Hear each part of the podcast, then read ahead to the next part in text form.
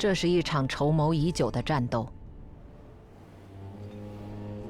宫门外，太平无事，岁月静好；宫门内，对决惊心动魄。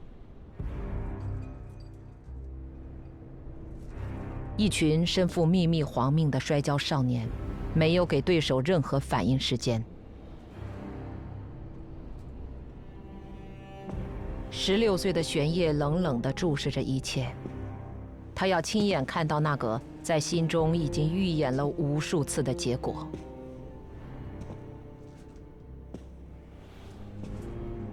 为了找回一个皇帝的尊严，少年天子几乎押上了。自己全部的未来，他当然知道失败意味着什么，所以这一战必须要赢。摔跤手们死死压在身下的，是被称为满洲第一勇士的鳌拜。作为玄烨八岁登基时的四大辅臣之一。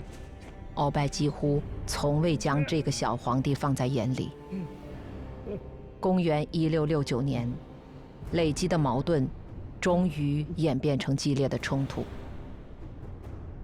这个内心不安但决意冒险的年轻人，如自己所愿，出奇制胜。权力之路上的第一道障碍被清除了，但玄烨明白。这仅仅是个开始，未来还有很长的路要走，每一步都不容闪失。他极力遏制住心中的激荡，因为，他想成为一个真正的帝王。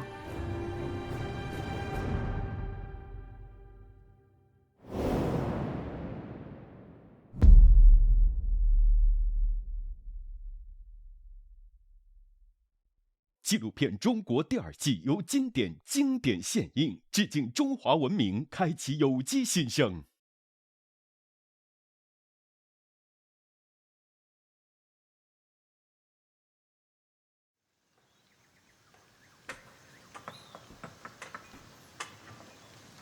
公元一六六七年，康熙六年，十四岁的玄烨举行了亲政仪式。不过他心里很清楚，权力并不稳固，危险就在身边。那些和自己同出一脉的族人，越来越难以控制，他们已经成为这个国家诸多问题的重要根源。这是清军入关后的第二十三年，作为一个崛起于东北的少数民族政权。清朝原本的族号为女真，后改为满。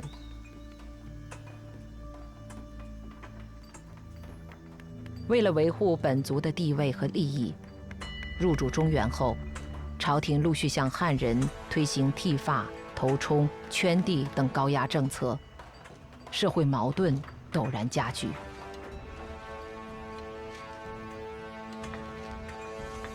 亲政后的玄烨。即刻着手一件重要的事，事关他的父亲顺治皇帝。父亲也是幼年登基，皇权几乎一直都被满洲贵族把持。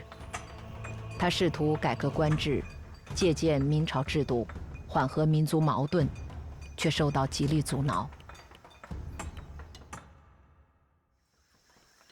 顺治皇帝只活了二十四岁。去世后，朝廷以他的名义发布了十四条罪己诏，其中就有一条是委任汉官，以致满臣无心任事，有才莫展。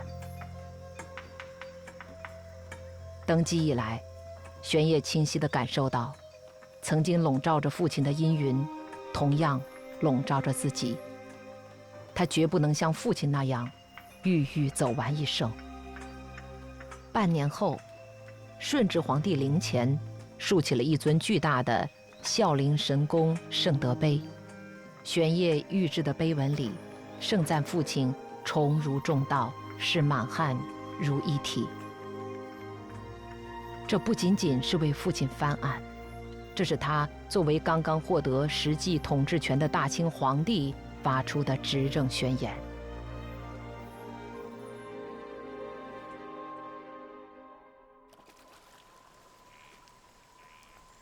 但这只是试探性的第一步，玄烨需要为自己找到更有力的支点。这个少年一直是缺乏安全感的。两岁时，他就被送到宫外生活，以躲避家族的敌人天花。他的父亲以及十三位兄弟姐妹中的九个都死于此症。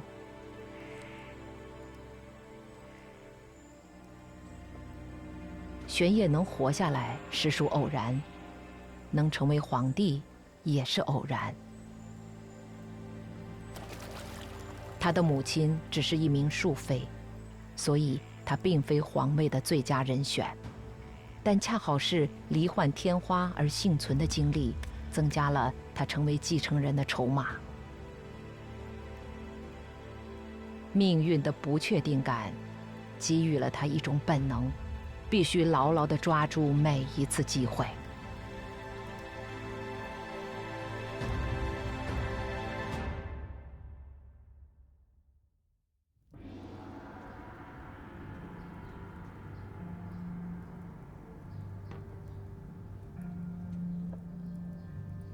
父亲和母亲都早早离世，抚养自己长大的祖母孝庄太后日渐衰老。玄烨知道，在做皇帝这条路上，他最大的依靠只有自己。他要尽快拿回属于自己的权利。顺治皇帝去世时，从满洲亲信中挑选了四位辅政大臣。此时，首席辅臣索尼已经去世，剩下的三人里，鳌拜独断朝纲。就在玄烨亲政一个多月后，鳌拜不顾皇帝反对，擅自罗织罪名，将自己的政敌另一位辅政大臣苏克萨哈处以绞刑，并诛其全族。面对鳌拜的恣意妄为。年少气盛的玄烨忍无可忍，但他忍住了。接下来的时间里，皇帝表现出若无其事的样子。他有自己的计划，他不怕冒险，但要一步一步来。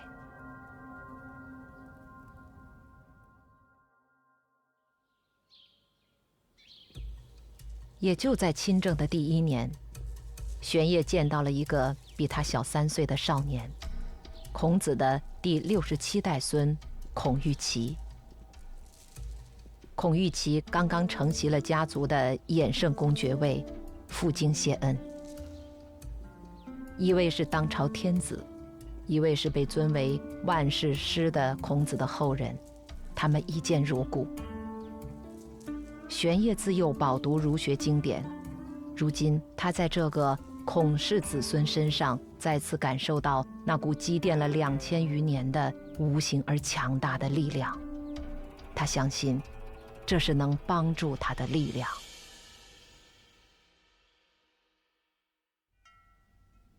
一年多之后，公元一六六九年四月，玄烨再一次将孔玉琪招到身边。为了一项即将举行的重要仪式，他酝酿已久，并采纳汉官建议，在宫中斋戒，以示郑重。自汉武帝罢黜百家、表彰六经以来，历代王朝不断追谥孔子名号，以强调儒家思想的正统地位，并巩固皇权。相应的，孔氏后人也被屡屡加封。衍圣公这一封号始于北宋，之后由孔子的嫡长子孙世代相袭。爵位在封赐之初就被明确了职责：专主奉祀墓族。简单说，就是陪祀。玄烨正在准备的大典便是祭孔。孔玉琪正是为此而来。玄烨深知，儒家学说提供了政权合法性的基本理论，从态度到行动，他都要以超越前代的方式表达对儒家文化的认同，乃至尊崇，并将其作为牢牢握在手中的工具。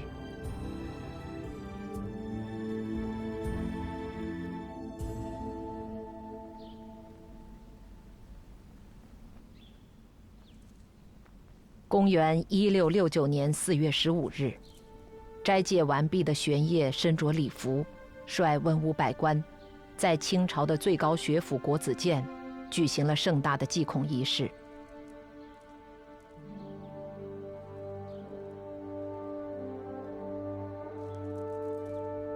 这是玄烨人生中第一次祭拜孔子。他重新拾起了父亲顺治皇帝开创的。在国子监祭孔的传统，祭礼完毕，他还让国子监祭酒分别讲解《易经》《书经》，并告诫群臣：圣人之道，如日中天，一定要铭记在心。这些是可以用来治理国家的，需认真学习。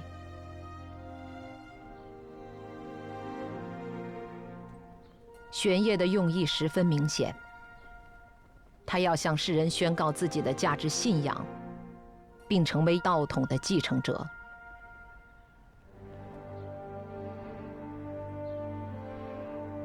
他要将程朱理学作为国家的主导思想，而他本人将以成为一个圣君作为终生追求。之后，他要做的事一件件开始了。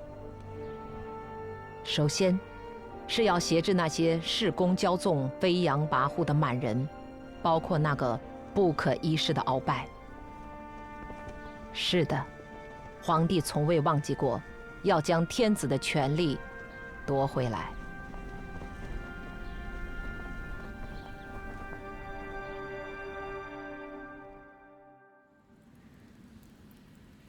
行动。就在祭孔盛典结束后一个月展开。玄烨没有告诉任何一位大臣，他不动声色地布置好了一切。他知道此举并非万无一失，因此格外谨慎。在将鳌拜的党羽以各种名义调出京城后，玄烨召鳌拜进宫，趁其不备，果断拿下。鳌拜被隶属欺君擅权、结党乱政等三十条罪状，但感念他的战功，玄烨并没有将其处死，对于牵连之人也大都从轻发落。这是一桩涉及权力更迭的大案，人事关系十分复杂，但玄烨前后仅用了十天就全部处理完毕。他的高效和对分寸的把握，避免了一场潜在的朝局动荡，也赢得了人心。没有人再敢小看这位十六岁的皇帝，他有勇有谋，还有远远超出那个年龄的冷静、沉着和老练，那是掌控江山最重要的品质。现在，他是一个。大权在握的皇帝了。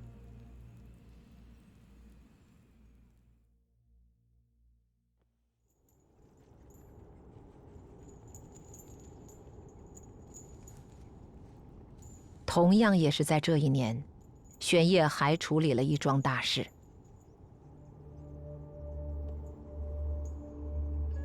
明末传教士汤若望，因向顺治皇帝进献西洋历法而受到重用。顺治去世后，有人上书称：“宁可让中国没有好的历法，也不能用西洋历法。”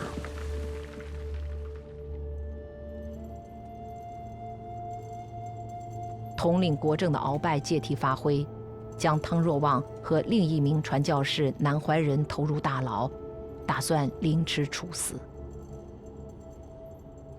后在孝庄太后的干预下，两人才被释放。玄烨对两位传教士并不陌生。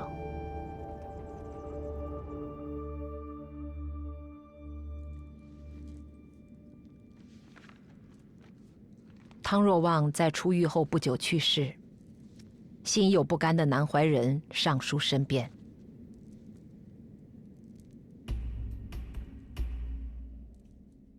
此时，被重新启用了几年的旧历误差越来越大，以至于一年之内出现了两次春分和两次秋分。南怀仁的上诉引起了玄烨的重视。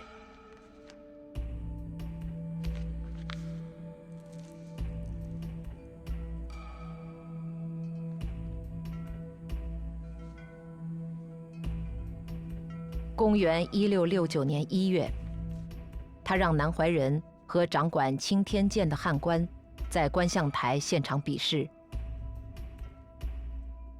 一起测验立春、雨水两个节令，以及月球、火星、木星运行的度次。结果显示，南怀仁的答案更加准确。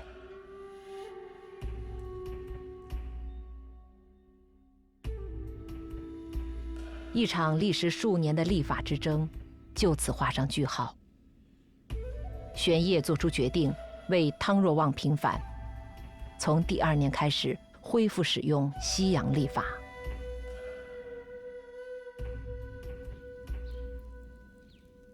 历法在中国古代中占有重要地位。古者帝王之治天下，以律例为先；儒者之通天人。至律例而止。玄烨把青天剑这个重要机构交给了外国人南怀仁，也是从这个时候起，南怀仁成了皇帝的西洋老师。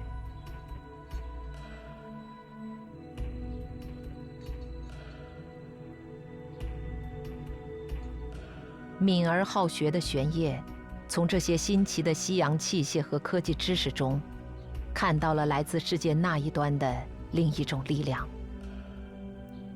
他想要拥有这种此前的帝王们都不曾拥有的力量。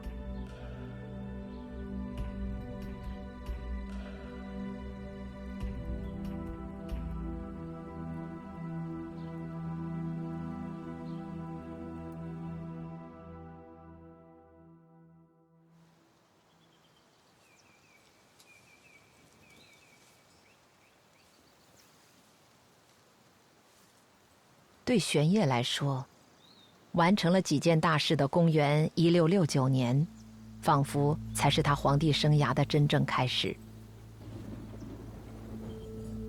他的治国思想、远大抱负以及性格和兴趣，在这一年全面绽放。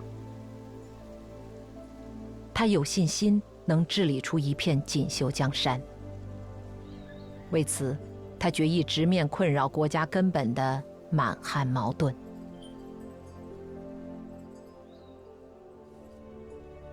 排在首位的是屡禁不止的圈地现象。清朝初年，为保障满洲贵族的政治经济特权，朝廷曾三次颁发圈地令。名义上所圈土地是京畿地区的无主荒田，但在执行过程中，很多有主的土地也被圈占。满人不是农耕，便以为平民衣食开生路为名，招揽失地汉民，投充到自己门下成为农奴。为防止这些人逃跑，朝廷还制定了严酷的逃人法。缉拿鳌拜后，玄烨迅即下令，废除圈地之法，让满洲贵族将所占的农田全部退还给百姓。与此同时，玄烨开始大幅提升汉官地位。清朝迁都北京后，沿袭了明代的内阁及六部等政治制度，名义上推行满汉一体，一些重要的官职虽是满汉各一人，实权却为满人掌控。同一官职，满人的品级也要高于汉人。为此，玄烨要求将满汉官员的品级拉平，表示用人不分满汉，只问贤能。平衡满汉势力的过程，也是树立皇帝权威的过程。玄烨对权力制衡之术驾轻就熟，看上去，他像是个老成持重的帝王了。很多人终其一生都不会意识到自己的人生使命，有的人却很早就发现并致力于实现它，这会让人内心满足，精神丰盈。不过，此时的清王朝和他的天子一样，还很年轻，一切并不稳定。清朝地方机构承袭明制，又有所发展。内地分为十八个省，每省设一巡抚，二至三省设一总督。与全国统一建制不同的是，南方还有三个由明末降将演变而成的藩王。他们在清王朝统一国家的过程中发挥过重要作用，但他们拥兵自重，逐渐成为中央集权最大的威胁。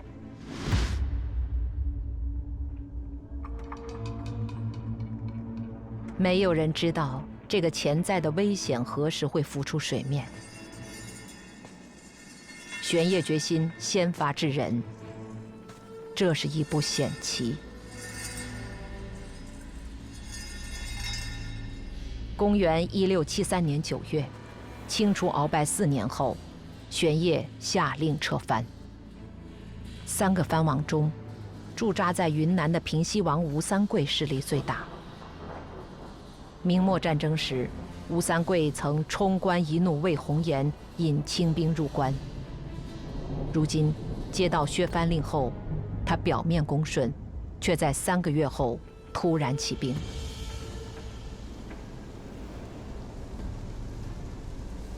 不久，福建的靖南王耿精忠，广东的平南王尚可喜之子尚之信相继反叛。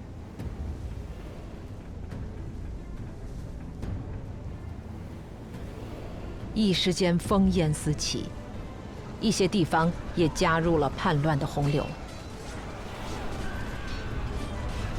不到一年，已有八省陷落。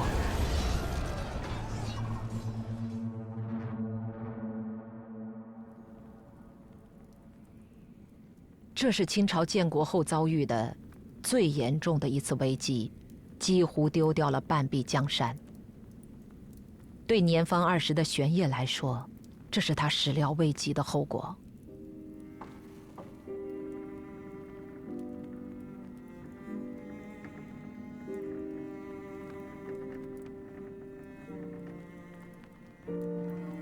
更让他担心的是，此时距离南明灭亡不过十二年，很多南方人心里对清朝并不认同。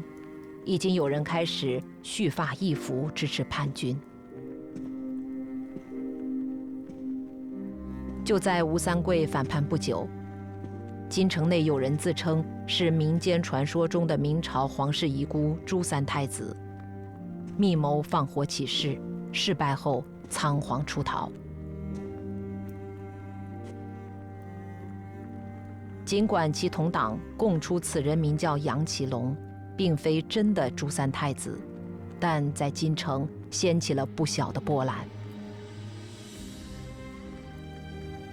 与其说朱三太子是一个人，不如说他更像是一个令人不安的符号。甚至连吴三桂也在讨清檄文中打出了朱三太子的旗号。这个看不见的敌人，成了玄烨的民心版图中。亟待收复的一块湿地。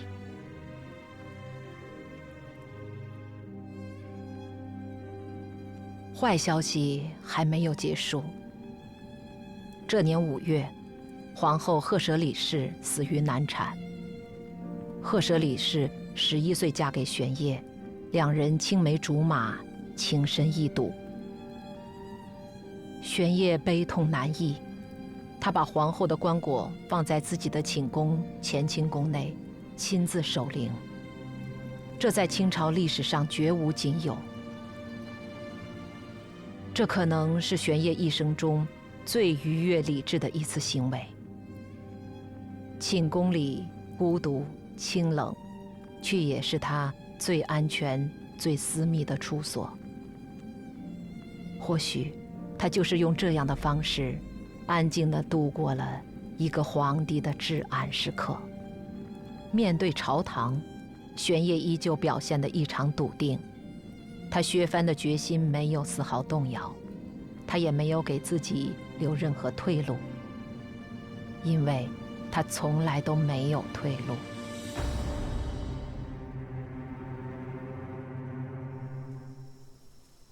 玄烨相信自己在做一件对的事，并且用了对的方法。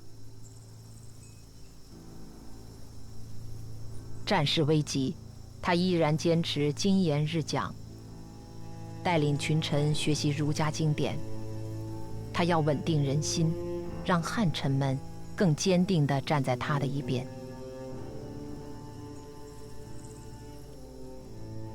翰林院编修李光地便是其中之一。他回福建老家省亲时，突遇靖南王耿精忠谋反。耿精忠多次派人相邀，都遭他断然拒绝。为避祸，李光地带着双亲躲进了山谷，但他心里仍牵挂着朝廷的安危。得知自己的童年进士陈梦雷被耿精忠强行留在府中，李光地便和他秘密联手搜集军事情报，然后封进蜡丸，派人送往京城。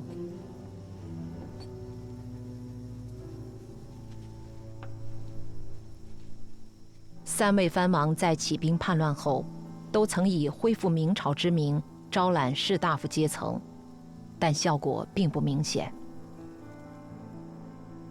反倒是玄烨收获了更多支持者。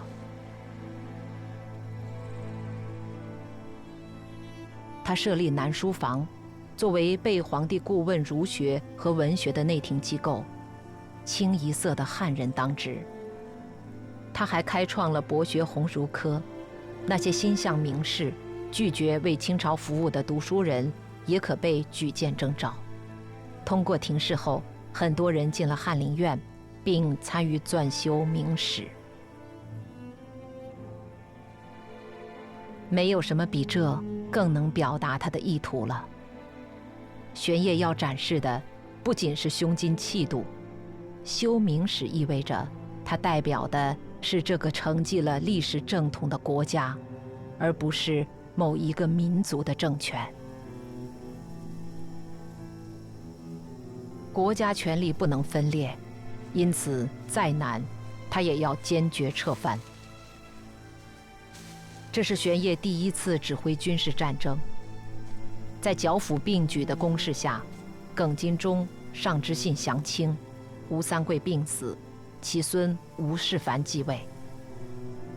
公元一六八一年九月，清军攻占云南，吴世蕃自尽，历时八年的平叛宣告结束。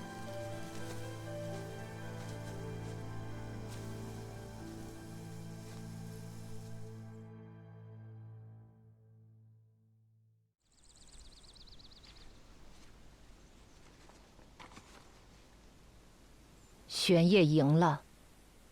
这一年，他二十八岁，是一个久经历练的成熟的皇帝了。他当然不会只满足于合格称职。他熟悉历史，更懂得政治，深知历朝历代皇权的稳定都有赖于一个至关重要的制度基础，那就是国家的大一统。台湾，在明朝末年被荷兰人占据。顺治十八年，南明将领郑成功收复并占据了台湾。郑成功去世后，他的继任者盘踞台湾，集聚势力，形成一股不稳定的因素。多次招抚无效后，玄烨决定付诸武力。有大臣谏言反对，说海洋险远，风涛莫测，长驱制胜，计难万全。但玄烨的坚决一如既往。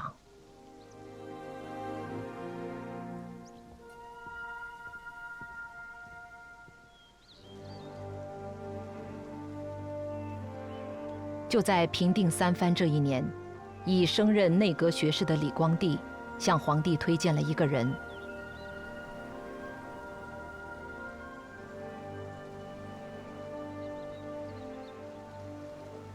他叫施琅，曾是郑成功的手下，富有谋略，善于海战，并与郑氏家族有杀父之仇。玄烨已有了决断。公元一六八三年，施琅正式率兵进攻台湾，郑成功之孙郑克爽投降。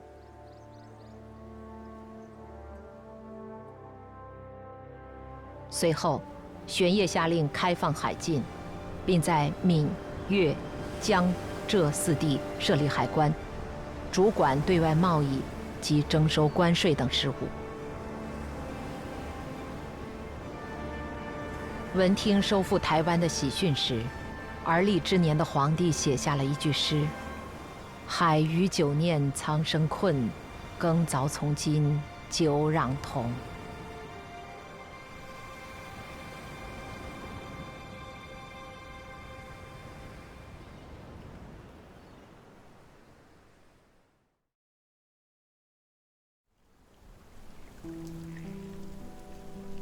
心念苍生。九州一统，天下已是他的天下，百姓就是他的子民。玄烨向往成为儒家理想中尧舜那样的圣君，而不仅仅是做一个好皇帝。他开始把精力转向具体而微的民生，通过赈灾以及大规模的捐免钱粮与民休息。他甚至亲自在紫禁城外丰泽园种植了一块试验田，并花费数年对偶然发现的一株水稻不断进行改良，最终培育出高产的玉稻米，在京郊等地推广。苦心经营大清朝二十三年后，皇帝觉得自己终于可以前往泰山封禅了，就像所有开创了太平盛世的帝王那样。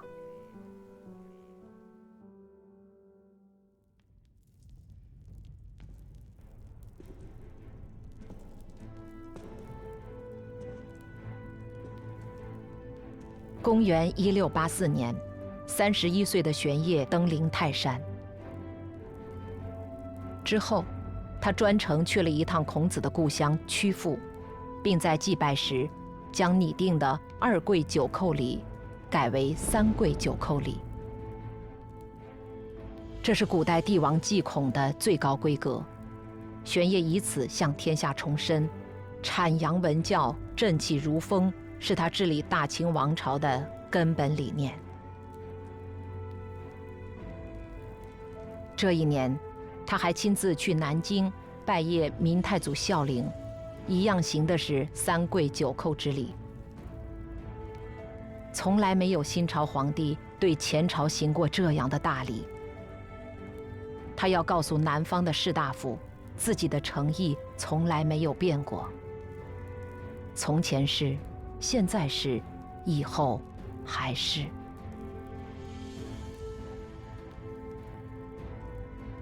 玄烨做了很多此前的帝王从未做过的事，在他心里，超越他们，才是属于他的成功。此刻，他已经超越了。经过十多年坚持不懈的宣讲治典，他从一个儒学的学生，成了儒者的老师。他既是君，又是师，在中国历史上第一次呈现了军师合一的帝王形象。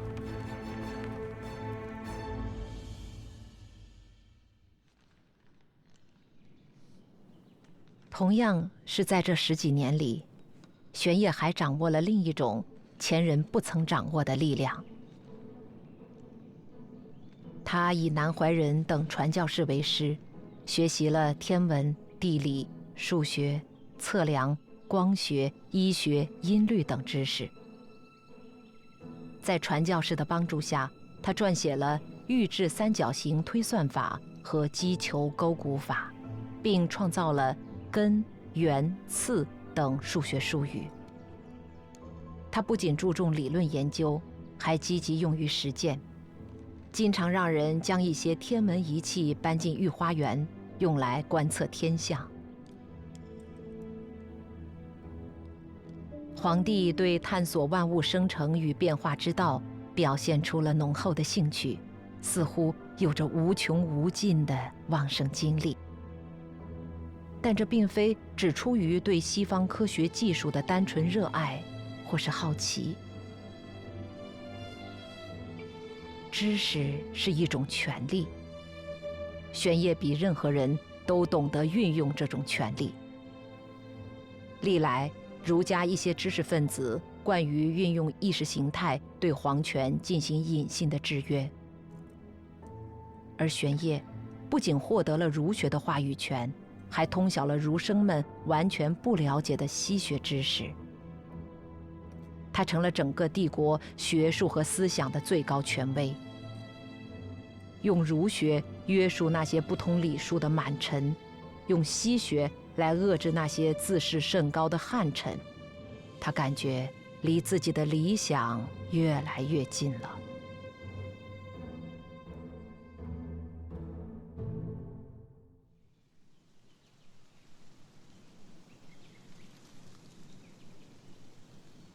玄烨对科学的态度，甚至引起了法国国王路易十四的关注。他从回国传教士口中得知了中国皇帝的爱好，便派出了更多的传教士。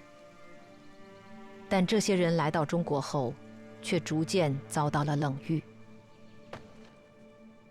新来的传教士严禁信徒崇拜除天主之外的神灵，这与注重祭祀祖先。强调孝道的儒家文化产生了无法调和的矛盾。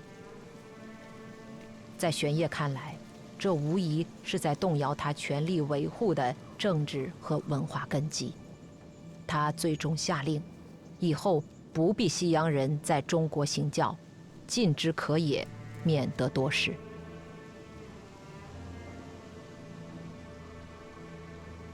与此同时，传教士们也发现。这位中国皇帝对待西方科学，更多是把它当作断人是非的工具。他虽然涉猎广泛，但对很多东西都是浅尝辄止，并严格控制着知识的传播范围。皇帝游刃有余地运用着各种权力，他的目标从来都是清晰的、明确的、坦白的，如他自己所称。朕为天生圣贤，作君作师，万世道统之传，即万世志统所系也。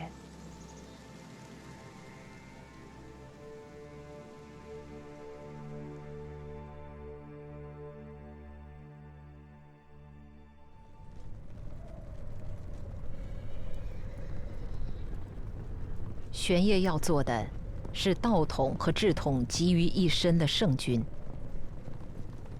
人生的前三十年里，他已积蓄了足够的能量。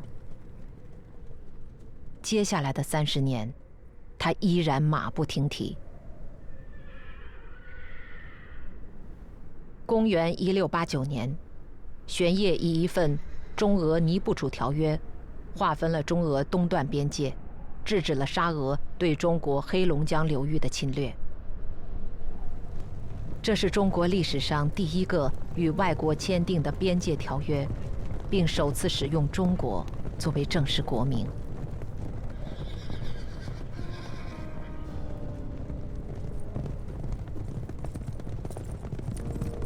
一年后，玄烨率兵出征噶尔丹，他要亲自解除西北边疆的大患。元朝灭亡后，成吉思汗的后裔退守大漠，分裂成多个部落。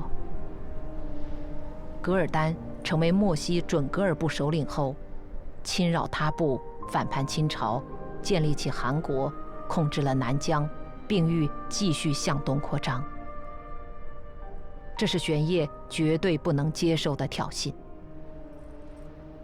一六九零年到一六九六年间，他连续三次御驾亲征，给噶尔丹以致命打击，并最终在一七二零年。将准噶尔残部彻底赶往中亚地区。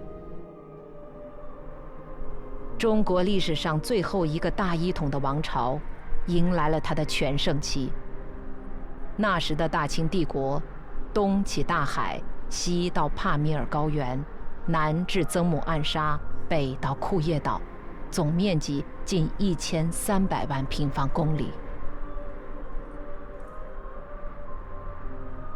玄烨有理由相信，他治下的大清帝国正在经历一次复兴。社会经济从萧条阴影中走了出来，生产水平超过以往。他亲自主持编纂了六十多种文化典籍，其中的《康熙字典》是中国历史上第一部官修字典，共收录汉字四万七千零三十五个。对文化传承和知识普及影响之深。他还组织庞大的人力，耗费十年时间，完成了中国历史上第一份实地测绘地图《黄鱼全览图》，推动了历来不被主流重视的科技领域的发展。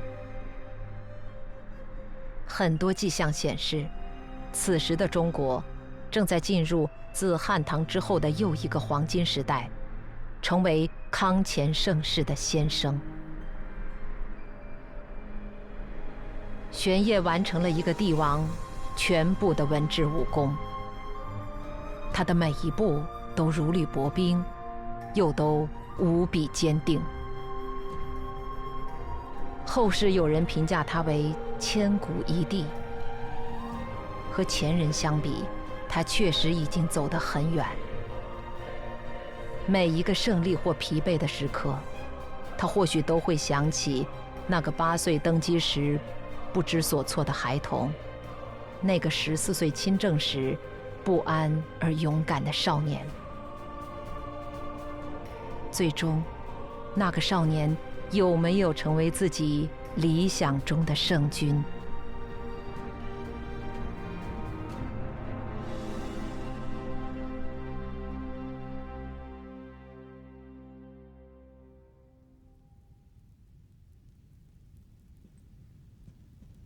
公元一七二二年冬，玄烨再次病倒。这一年他六十九岁，已经做了六十一年皇帝。他的前半生，单枪匹马、一腔孤勇地走到了最高处；他的后半生，一直在品尝最高处的豪迈与孤寂。面对人生的终点。他认同诸子之言，生死是天地循环之理，如昼如夜。他坦然做好了准备。五年前，玄烨就已经把自己最想说的话记录下来。他说：“此玉已备十年，若有一诏，无非此言。”从来帝王之治天下。未尝不以敬天法祖为首务。敬天法祖之时，在柔远能尔，修养藏在这份临终谕旨中，玄烨像一个普通的老人那样，回忆起自己健壮的、勤奋的少年时代，辛劳的、勤俭的帝王生涯。回顾一生所为，他只提到了两件事。平定三藩，扫清漠北，在他心中，除了国家的统一，其余事都不足为重。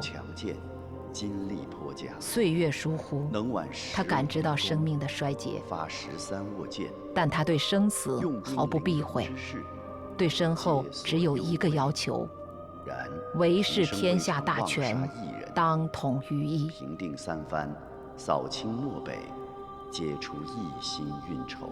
在晚年，他考虑最多的是国家的未来，也唯恐自己失去智慧和判断。人之有生，必有死。他要避免历史上那些英明神武的帝王因为没能及早识人而犯下的过错。身体虚惫，动转非人服正是因为他的安排大清帝国获得了此后一百年的安稳。当年立心以天下为己任，许死而后已之志。今而他最引以为傲的是自己兢兢业业、勤勉了一生。他感叹道：“为人臣者可以选择出世或者退休。待得年老归田含饴弄孙可悠然自得。但当了皇帝就没有选择，永远没有停止的时候。担心竭力有无这位立志成为圣君，并为此雄心万丈、殚精竭虑的帝王，在人生最后的自白中对自己最大的褒奖只是每事必加详慎而已。若帝王资坚慎重，无可旁伪，岂臣下所可比拟？公元一七二二年十一月十三日，玄烨驾崩，被追谥为和天鸿运、文武睿哲、恭俭宽裕、孝敬诚信、功德大成仁皇帝，庙号圣祖。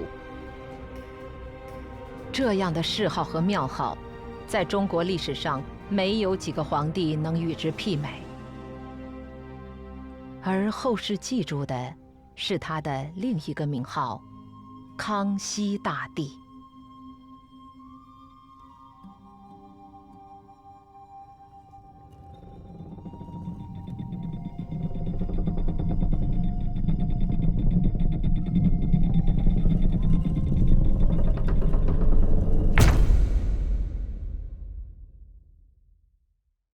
经典致敬中华文明，开启有机新生。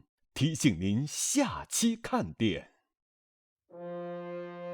奉英国国王之命前来觐见乾隆皇帝的马格尔尼使团，几乎没有取得任何外交成效。一个古老的帝国和一个新兴的强国，在巨大的文化隔膜和相互的不了解中，完成了一次对视。而在日后看来，这次碰撞显得意味深长。